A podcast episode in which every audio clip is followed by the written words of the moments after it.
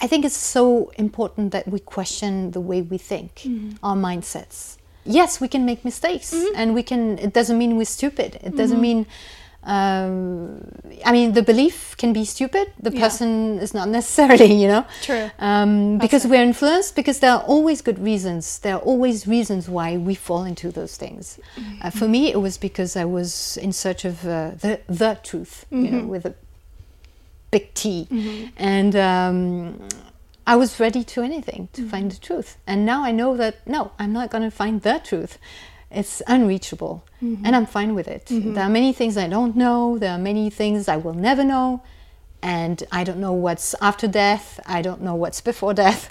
I actually now I don't care. That's very strange because I was so far into the beliefs, and now I'm so cool about it. I'm just like, okay, that's Yeah. fine. You know, I don't know, and it's fine.